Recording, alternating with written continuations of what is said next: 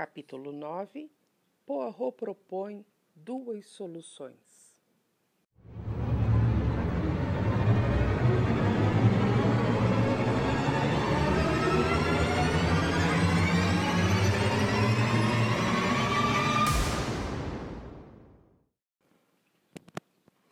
Os passageiros foram chegando ao carro-restaurante e ocupando as mesas.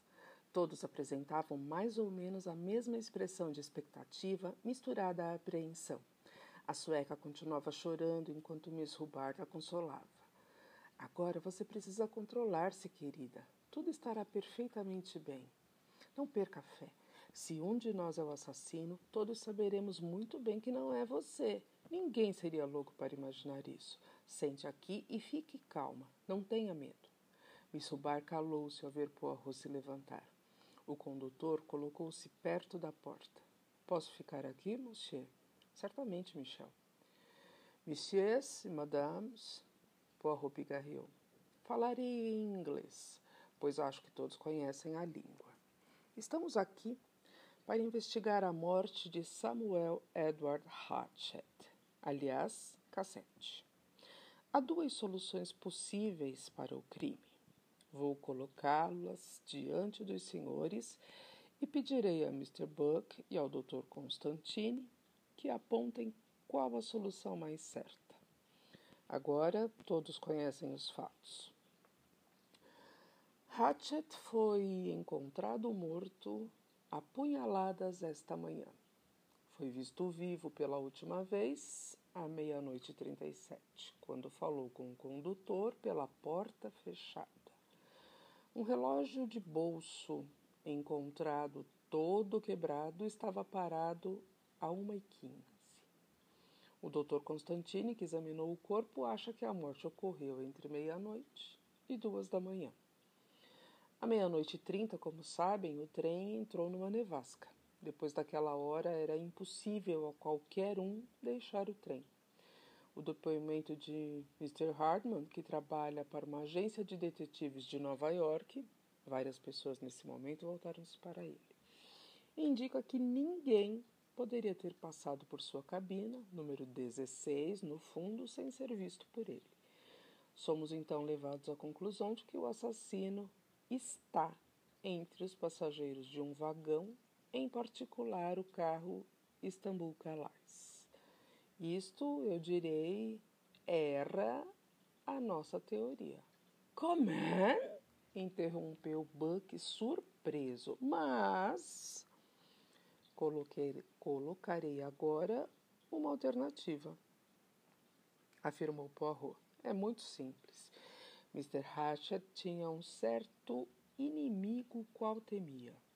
Deu a Mr. Hardman uma descrição dele e contou-lhe da possibilidade de um atentado que provavelmente se daria na segunda noite após a partida. Mas, senhoras e senhores, eu diria que Hatchet sabia muito mais do que falou.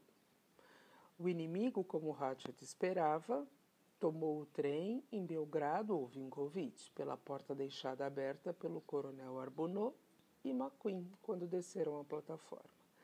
Ele dispunha de um uniforme da Wagonlit, o qual vestiu sobre as suas roupas comuns e também tinha uma chave mestra que lhe permitiu ter acesso à cabina de Hatchet, apesar de a porta estar fechada. Hatchet estava sob a influência de uma pílula para dormir. O criminoso esfaqueou com grande ferocidade, deixou a cabina aberta através da porta que dava para Miss Hubbard. Então, disse Miss Hubbard, foi assim que ele entrou. Na passagem, continuou Poirot, ele atirou a faca dentro da sacola, mas sem que o soubesse, perdeu um botão do uniforme. Então saiu da cabina para o corredor. Atirou o uniforme numa mala de uma cabina momentaneamente vazia e, usando roupas comuns, deixou o trem antes da partida pelo mesmo caminho que utilizou para entrar. Observou-se neste momento um grande falatório. Que dizer do relógio? perguntou Hardman. Ah, é a explicação de tudo, continuou Poirot.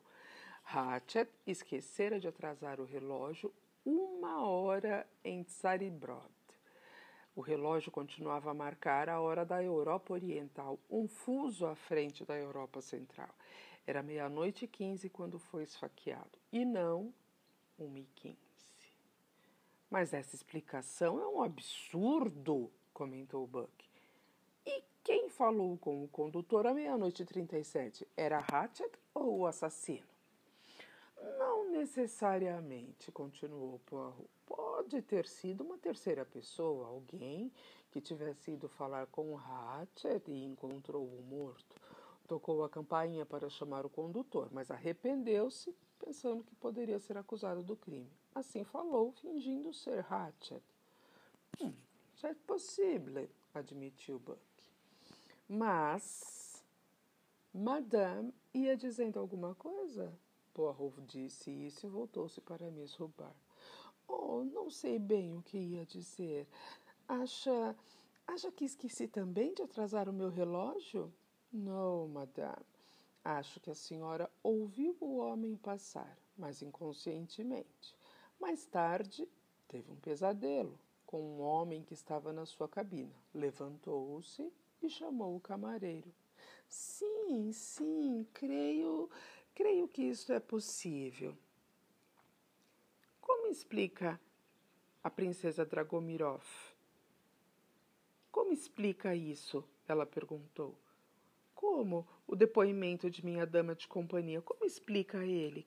Como? Muito simples, madame. Ela reconheceu o lenço que eu lhe mostrei e tentou protegê-la. Ela encontrou o homem, porém mais cedo, enquanto o trem estava parado na estação de Vinkovich. Fingiu tê-lo visto mais tarde, a fim de fornecer-lhe um álibi. O senhor pensou em tudo, monsieur. A princesa inclinou a cabeça. Eu, eu realmente o admiro. Fez-se um grande silêncio por um momento. Então, todos se voltaram para o Dr. Constantine, que acabava de dar um murro na mesa. Não, não, e não! gritou ele. Esta explicação é inconsistente. Há uma dúzia de pontos no qual ela é falha, Monsieur Poirot. Sabe que a coisa não foi assim. Hum, Poirot lançou-lhe um olhar estranho e disse: Vejo que terei então de apresentar-lhe minha segunda solução. Mas não abandone esta tão abruptamente, doutor. Poderá concordar com ela mais tarde.